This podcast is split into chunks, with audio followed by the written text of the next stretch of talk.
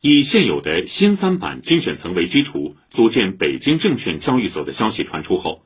六十六只精选层股票，昨天有十九只涨幅超过百分之十，两只达到百分之三十涨停。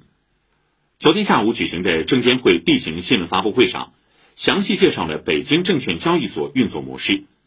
证监会还就北京证券交易所的有关基础制度安排向社会公开征求意见，请听报道。证监会立足北京证券交易所服务创新型中小企业，对其市场定位、上市、交易、转板、退市等基础制度，形成一套契合中小企业特点的差异化制度安排。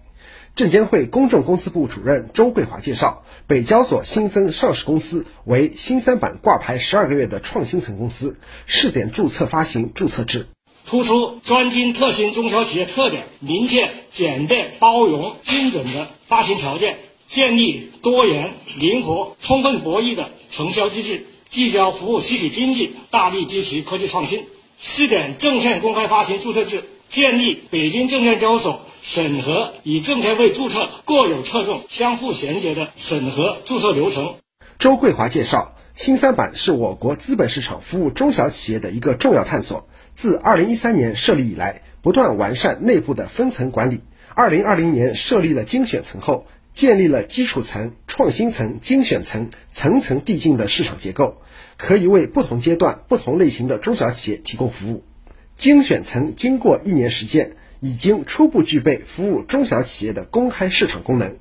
北交所设立后，精选层挂牌公司全部转为北交所上市公司。后续北交所上市公司由符合条件的挂牌公司产生。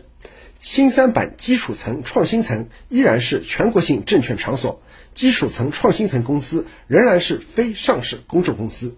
值得关注的是。北交所上市公司股票涨跌幅限制与沪深交易所做出了差异化安排。证监会非上市公众公司监管部副主任杨哲说：“坚持精选层较为灵活的交易制度，实行连续竞价交易，新股上市首日不设涨跌幅限制，自次日起涨跌幅限制为百分之三十，增加市场弹性。坚持合适的投资者适当性管理制度，促进买卖力量均衡，防范市场投机炒作。”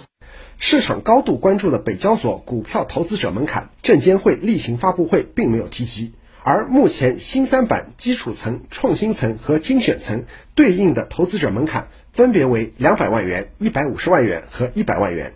英大证券首席经济学家李大霄认为，北交所大概率会参照新三板设立一定的门槛，以保护中小投资者。北京证券交易所呢？更加适合机构投资人、基金公司和具备专业投资能力的专业投资者参与，应该会设立一定的投资门槛和对投资者的投资经验，可能也会做出相应的要求。上海服务中小企业挂牌的上海股权托管交易中心则迅速开始谋划对接北交所。上海股交中心总经理张云峰表示，目前。中心储备的企业当中，至少有一百家以上是符合精选层要求的。下一步要积极的跟北交所对接。我们就是希望能够建立一个真正的绿色通道的机制，